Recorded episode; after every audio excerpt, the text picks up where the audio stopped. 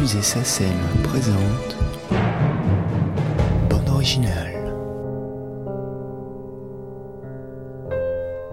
Trois ans après le succès de son film Liaison fatale, Adrian Lyne fait de nouveau appel à Maurice Jarre pour son film L'échelle de Jacob. Sur les collines de Los Angeles, il se souvient de l'originalité des compositions de Maurice Jarre et sa personnalité exigeante et talentueuse.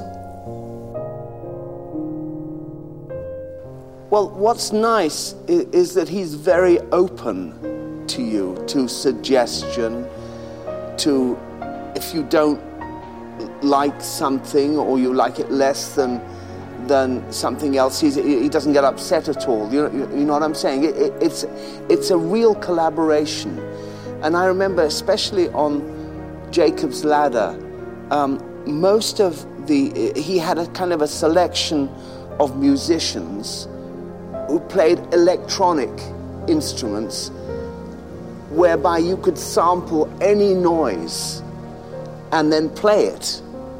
Almost like they, they, would, they would have instruments that looked a little bit like a clarinet or something. It would be, and, and you could achieve practically any sound with these things. It was wonderful. So he, he created layers that, that built up. And then um, he would always, I think, as I remember it, have one day when he would have a big orchestra would have strings, you know, for, for, for a string pad, because strings electronically never works. May do now, but it never did then.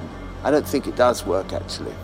So he would always have, you know, fill the, the, the sound stage with, with, um, with an orchestra, with strings. But, but in Jacob's Ladder, the noise, the sounds the instruments were, were created really while I was there. It was the most exciting process because he, he always used the same musicians to, um, to create these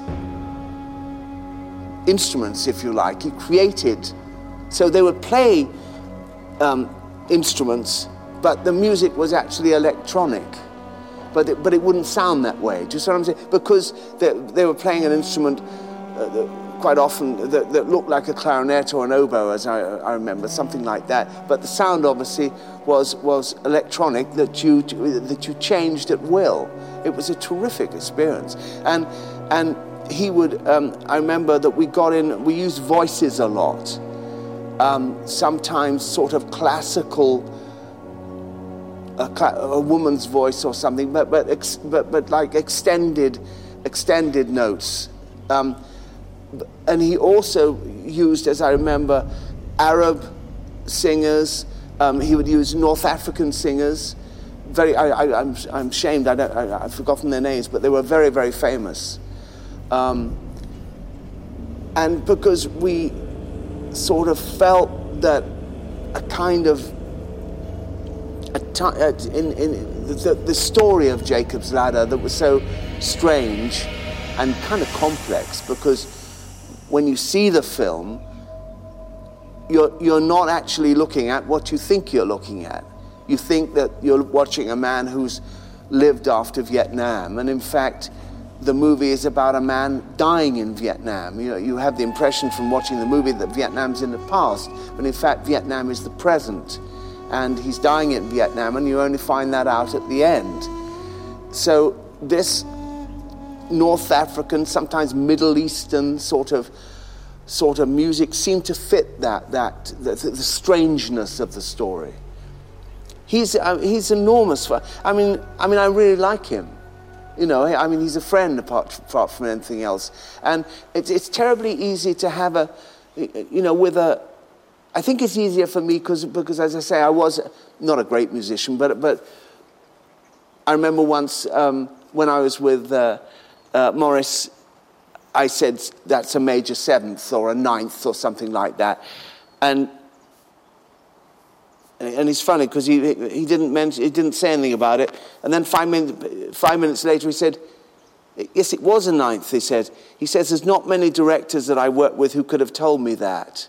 So I was kind of incredibly flattered, you know, I'm thrilled. Um, but I think it helped me a little bit that I was. Uh, that I'd been a, a, a musician.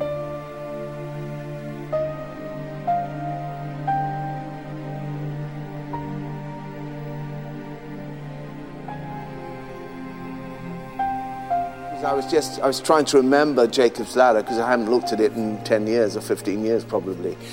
Um, and it was nice. I was just flicking through it then, you know, looking at different scenes on the DVD, and and it was ni- nice seeing, uh, or rather listening to, to his music because it hasn't dated at all. I mean, I, I mean, as I say, I love musical scores that don't draw attention to themselves, that, that make the visual better, that make the sound better, but don't suddenly become a, a different competing thing, you know, like a kind of almost like another movie side by side. And that, that's why I love, as I said before, I love it when I remember there was a, there was a, a scene in, in uh, Fatal Attraction where Michael Douglas is going up in, a, in an elevator in, in a parking lot.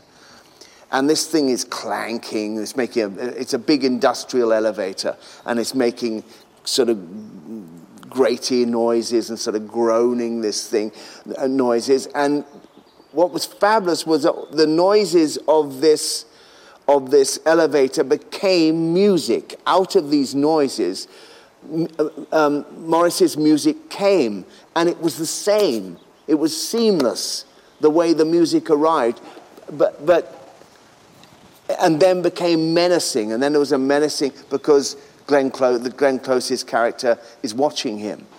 But it was, I, I remember how great it was that there was no kind of a start to, the music. The music was insinuated its way into the, into the picture.